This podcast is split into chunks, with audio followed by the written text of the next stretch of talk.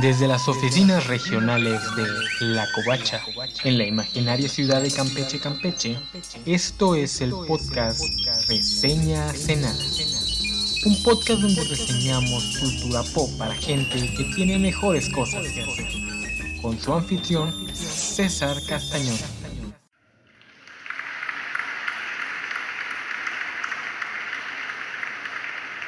The Dresden Files. ¿Les recomiendo la saga?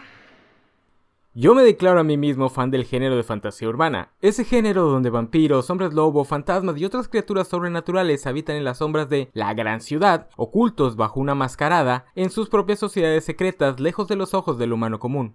Piensen en Buffy la cazavampiros, o más precisamente en su spin-off Ángel, serie que reseñé hace más o menos un año en ese mismo podcast. Con esto en mente, y gracias a las recomendaciones de amigos de la vida real y reseñas que vi por ahí en YouTube, me aventuré a comenzar a leer los archivos de Dresden, o los Dresden Files para los cuates. Una serie de novelas creadas por Jim Butcher, un prolífico escritor americano que comienza la publicación de esta saga en el ya lejano año del 2000. Ya pasaron 22 años de eso. Con la novela titulada Stormfront, la serie consta de 17 libros, el último de ellos publicado en el año 2020, más dos recopilatorios de 12 cuentos cortos cada uno, y tengo entendido que está a punto de cerrar su ciclo, aunque no sé cuántas novelas más tenga planeadas el autor. Igual y es como Ichiro Oda, quien dice que ya está por terminar One Piece, unos 4 o 5 años más de capítulos semanales y ya estuvo. Pero bueno, que incluso si solo faltara una novela más, es una bibliografía bastante nutrida, de la cual yo solo he leído los tres primeros libros. El ya mencionado Stormfront, la segunda novela, Full Moon, y la tercera, Great Peril, porque voy en orden cronológico. Y hasta aquí mi opinión de la saga es complicada. No es que no me hayan gustado, de hecho, el hecho de que haya terminado de leerlos, como siempre les he comentado, indica que me gustó hasta cierto punto. Pero tampoco puedo decir con sinceridad que sean buenas lecturas. Tienen cosas interesantes, algunas muy interesantes, pero también son altamente formulaicas. Sin embargo, esta no puede ser una crítica muy dura contra la obra por dos razones. Uno, este es un problema común en el género. No puedes esperar que una historia de fantasía urbana, fantasía moderna o como quieran llamarlo no contenga clichés que te hagan sangrar los ojos, especialmente en lo que concierne al diseño de personajes que tienden a ser tan arquetípicos como los monstruos sobrenaturales que deciden usar. Quejarse de una historia de fantasía urbana porque es formulaica es como quejarse de las películas de Marvel por exactamente lo mismo. Y segundo, parece que este defecto es intencional. Jim Butcher, como muchos otros escritores, soñaba con escribir grandes novelas de fantasía épica, como las de Tolkien, pues. Algo que aún se puede ver al checar sus otras dos sagas literarias, el Codex Alera, que básicamente es Pokémon en un mundo pseudo-romano, y Cinder Spires, una historia steampunk. La primera saga ya concluyó y consta de seis novelas, la segunda apenas acaba de empezar. Bueno, el primer libro se publicó en el 2015, pero se tienen planeadas nueve novelas. Sin embargo, sus primeros intentos en el género no fueron muy fructíferos, así que cuando se acercó al sistema educativo para que le enseñaran a escribir en una clase de escritura creativa, su maestra, la también escritora Deborah Chester, le sugirió que dejara de intentar reinventar la rueda en un género tan complejo y sobreexplotado como la fantasía épica, y mejor intentar hacer algo como la serie Anita Blake Cazadora de Vampiros. Un pelín demasiado específico el consejo de la señora, pero yo no soy maestro como para criticarla. Tengan en cuenta que esto fue a finales de los 90 y si bien podemos malpensar de la buena Chester, adivinando que como escritora de fantasía y ciencia ficción quería alejar al buen Butcher de sus terrenos de cacería, la verdad es que es más probable que sea simplemente que ella le quiso señalar un género más fácil de abordar, que en ese entonces estaba muy de moda y que no estaba tan sobreexplotado. Butcher, harto de las recomendaciones de la maestra, decidió sentarse a escribir la historia más formulaica que se le ocurriera, aderezándola con elementos sobrenaturales, y de ese ejercicio de cinismo nacen los archivos de Dresden. Más concretamente, las primeras tres novelas. Nuestro protagonista es Harry Dresden. Harry Blackstone Copperfield Dresden, para ser más exactos. Porque el papá de Harry tiene el mismo proceso creativo que Jim Butcher, meter todo en una licuadora a ver qué sale. Harry es un mago de esos que te encuentras en la guía telefónica, bueno, que te encontrabas. Creo que esas cosas ya no existen. Las guías telefónicas, no los charlatanes. El chiste es que Harry es el único mago de verdad que se publicita en las guías telefónicas, porque si bien el mundo de Dresden es muy similar al nuestro, como en toda buena fantasía urbana, en las sombras habitan seres sobrenaturales. El trabajo de Harry es una mezcla entre trabajo detectivesco y mago de pueblo. Ya saben, la gente llega con el típico problema de amores, mal de ojo y esas cosas. Pero también llega con problemas sobrenaturales reales, fantasmas que los acosan, maldiciones, etc. Y Harry los tiene que atender por igual. Aunque realmente su principal fuente de ingresos es el trabajo que le hace a la policía de Chicago en calidad de consultor externo, específicamente para una unidad de investigaciones especiales. Aún más específicamente para la teniente Karin Murphy, quien se encarga personalmente de investigar los casos extraños y por lo tanto recurre constantemente a Harry como asesor a pesar de que el resto de la unidad y el departamento entero la ven feo por ello. Pero aunque la policía de Chicago niega la existencia de lo paranormal, cada vez que un caso extraño les llega a sus escritorios, nadie evita que Murphy y Harry lo tomen y lo resuelvan. Como pueden ver, esto es básicamente una típica historia de policías como las que tanto le gustan a la TV americana, que en ese momento estaba teniendo su segundo aire con series como La Ley y el Orden, eh, bueno, los spin-offs de La Ley y el Orden pero aderezada con elementos sobrenaturales con un tono de expedientes secretos X, porque el señor carnicero es así de descarado. Y no, no podemos decir que esta mezcla haya sido novedosa, pues por lo menos en lo que la TV respecta, este es un cliché bastante común. Crime procedurals, o sea, historias de policías y o detectives investigando crímenes, pero con un toque sobrenatural. Nada más por esas épocas teníamos Brimstone y Ángel, y los expedientes secretos, obvio. Y aún más descarado es la construcción de Harry como protagonista, pues parece copy-paseado de cualquier novela policíaca o detectivesca. Es solitario, se la vive diciendo one-liners, le importa más la misión, o sea, salvar a los inocentes, que su negocio. Y aunque trabaja con o para la policía, es mal visto por el sistema judicial por sus métodos poco ortodoxos. Además, constantemente será sospechoso de sus propias investigaciones, y tiene apasionantes amoríos con mujeres guapísimas. Bueno, más o menos. En los tres primeros libros solo vemos un interés amoroso, una reportera latina que igualmente es súper cliché y unidimensional, una mujer fuerte enfocada en su carrera, pero extremadamente joven y guapa, y que usa a Harry como fuente para las notas que escribe para un pasquín tipo la alarma. Otro cliché es que Harry es incapaz de usar la tecnología, porque en el mundo de Jim Butcher la magia interfiere con los aparatos tecnológicos. Mientras más complejos estos, mayor es la interferencia por lo que Harry no puede usar una computadora o un celular, así que recurre a su versión mágica.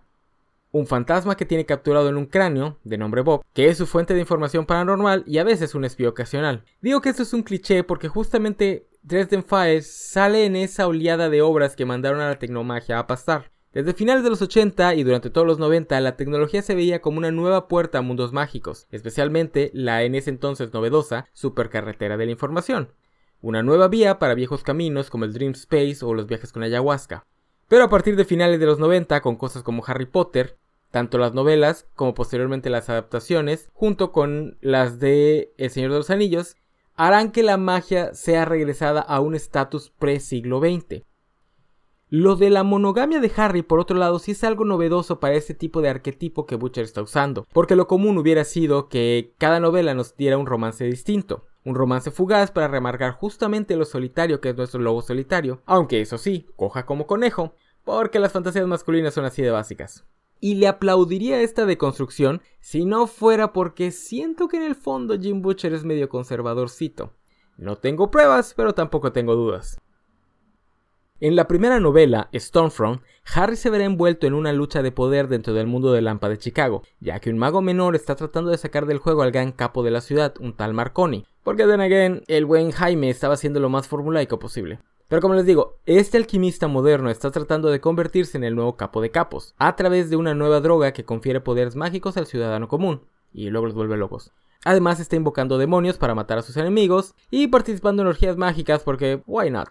Y canalizando la energía de las tormentas eléctricas.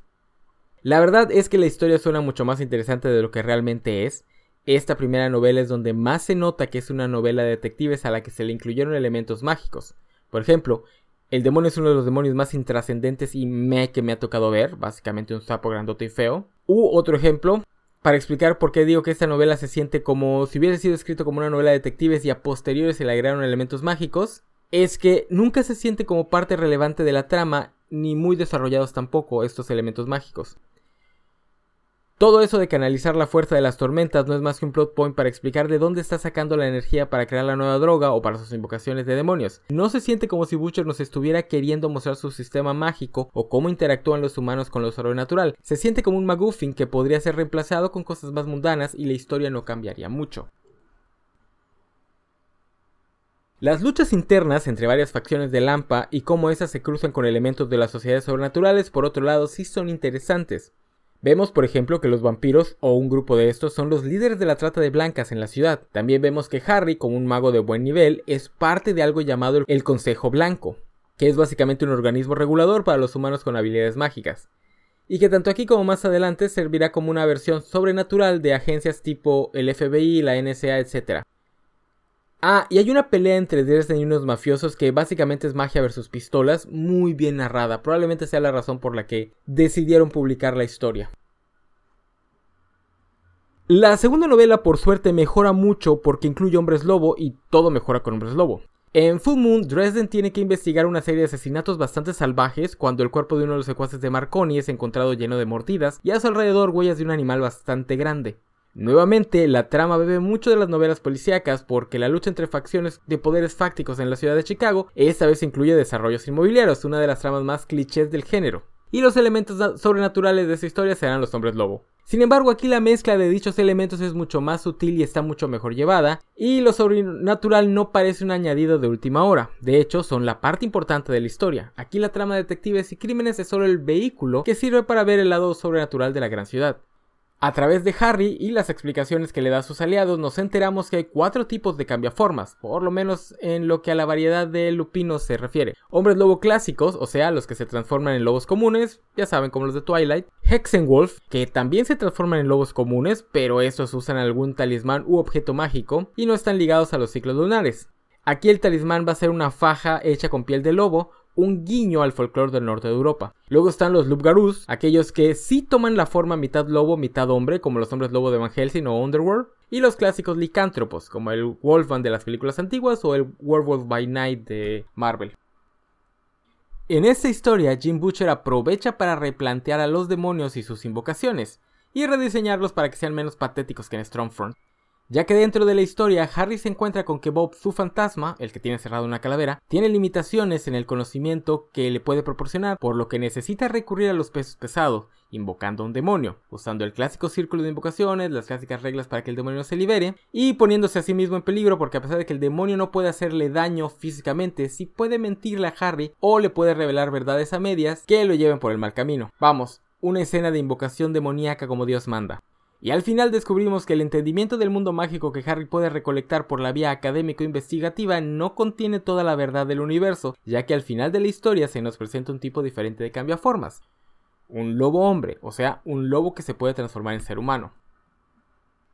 El tercer libro ya se podría decir que está bien escrito aunque este es sobre vampiros por lo que no me gustó tanto. Bueno, realmente no me gustó tanto porque en los primeros capítulos, que son así como un call opening, vemos a Harry tratando de salvar el ala de recién nacidos de un hospital de un fantasma que está los de vida. Ese capítulo me hizo creer que Butcher había regresado a las viejas mañas de personajes sobrenaturales mal diseñados, ya que esta vez Harry tiene la ayuda de su amigo Michael, un caballero de la cruz, que es básicamente un caballero templario, un paladín de las fuerzas del bien, que anda por ahí con una espada y una capa con una enorme cruz en ella.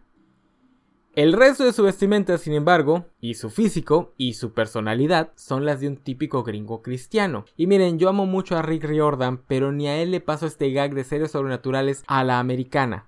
Odio tanto este cliché que durante lo que creo que fueron años no pude pasar de estos capítulos por lo mucho que me aburrían. Por suerte todo esto es un faux pas y el libro trata de otras cosas y Michael no es más que un personaje muy muy secundario, es casi un gag. Pero bueno, en ese tercer libro, que lleva el nombre de Grey Peril, Harris tiene que enfrentarse a un mago que ha regresado de la tumba e invocado una pesadilla. Este necro oniromante está enojado porque por culpa de Harry terminó condenado a muerte en la cama de la inyección letal.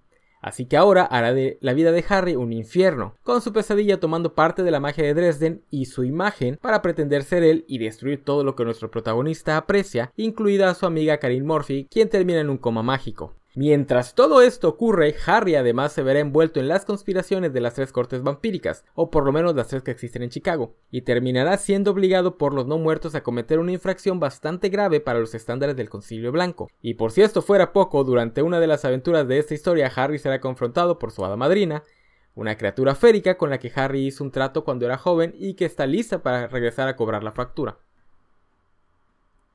Esta novela es cuando explota lo que todos me dicen es la verdadera gracia de Dresden Files, el world building.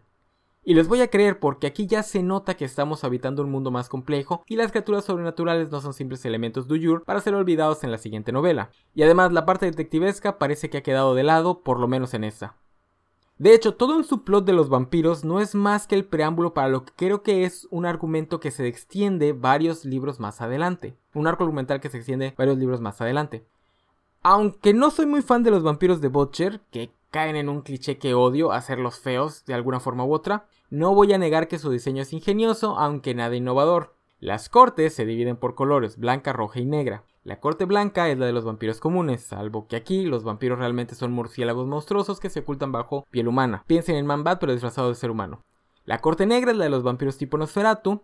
Y los únicos vampiros que se comportan como Dios manda, o sea, como criaturas sexuales a las que nadie les diría que no, son los de la corte roja que realmente son sucubos y que Butcher básicamente escribe y describe como delincuentes sexuales. No estoy muy seguro si lo hace de forma intencional o es cosa de cómo la moral ha cambiado en esos 20 años. Y bueno, también están los Caballeros de la Cruz, pero como les digo, Michael solo aparece como elemento muy secundario y me da la impresión de que nada más es para que por contraste Dresden no se vea tan conservador en el área romántica, pues sus interacciones con el templario siempre incluyen una plática sobre bodas, pues el caballero le molesta un poco que su amigo esté teniendo sexo premarital. También aquí toca conocer el mundo de los fantasmas, que al igual que muchos mitos de las Islas Británicas es el mismo que el mundo de las hadas. Ahí es donde Harry y nosotros nos encontramos con su hada madrina, que también comanda una especie de Wild Hunt con Hellhounds, porque Jim Butcher se tomó muy en serio eso de que en la fantasía urbana todas las criaturas del folclore existen al mismo tiempo. La verdad es que el world building sí está chido y al final de esta novela sí me quedo con la sensación de que aquí nuestra fantasía urbana va a dar ese salto que muy pocos se atreven a dar y convertirse en high fantasy pero en una ciudad moderna. Y esa es la razón principal por la que no le he quitado el ojo a la saga, aunque aún no me animo a leer el cuarto libro que todo el mundo me dice es donde por fin se pone buena la cosa. Porque pues como les digo, tampoco puedo decir que es buena la saga porque lo que realmente me gustó hasta ahora es la promesa de que mejores cosas vendrán y tiendo a ser bastante escéptico con historias que te hacen esto. Decirte, uy no, espérate a luego que verás lo chido que se pone.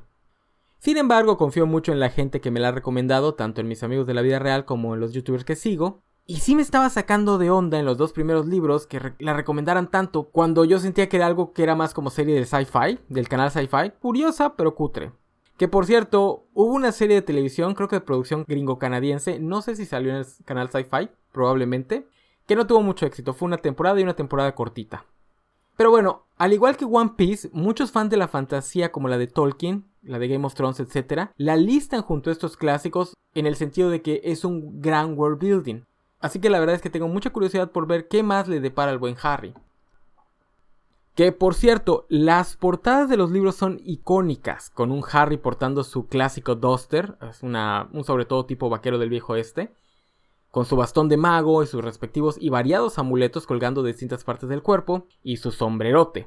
Algo que el autor odia porque nunca ha descrito a Harry con algo así, pero el ilustrador a huevo se lo pone y las portadas ya se hicieron tan famosas que no hay forma de corregirlo. Muy similar a la clásica imagen de Sherlock Holmes, esa con que tiene el sombrerito ese cotorro, algo que jamás usa en las novelas originales de Conan Doyle.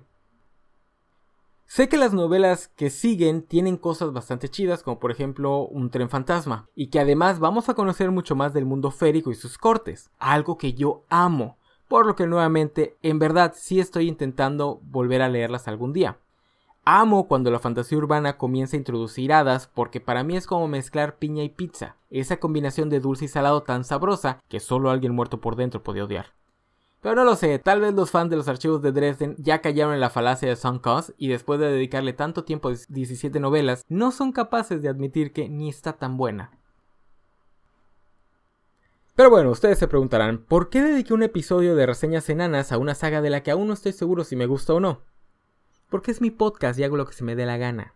Además, tenía las notas a mano porque Dresden Files también era una de esas sagas que les quería proponer a todos esos que aún no dejan de leer Harry Potter. Porque pues tiene fantasía, pero aquí sí cogen. Además el prota ya es un mago llamado Harry, más fácil la transición no se puede. Pero no encontré dónde meterla en los podcasts dedicados a reemplazar a JK Rowling, así que se quedó en el tintero. Y como todo septiembre y parte de octubre me atrasé un montón, decidí hacer este capítulo de relleno para meterlo en algún momento que lo necesitara.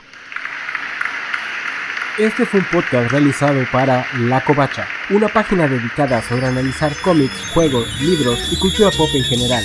Pueden encontrar la página en lacovacha.mx. También pueden encontrarnos en Facebook, Twitter, Instagram, Twitch, YouTube y TikTok como La Covacha. A mí pueden encontrarme como arroba opiniones enanas, tanto en Twitter como en Instagram, o en las cuentas covachas de Facebook y TikTok, donde a veces me aparezco para hacer enojar visitas lesbianas.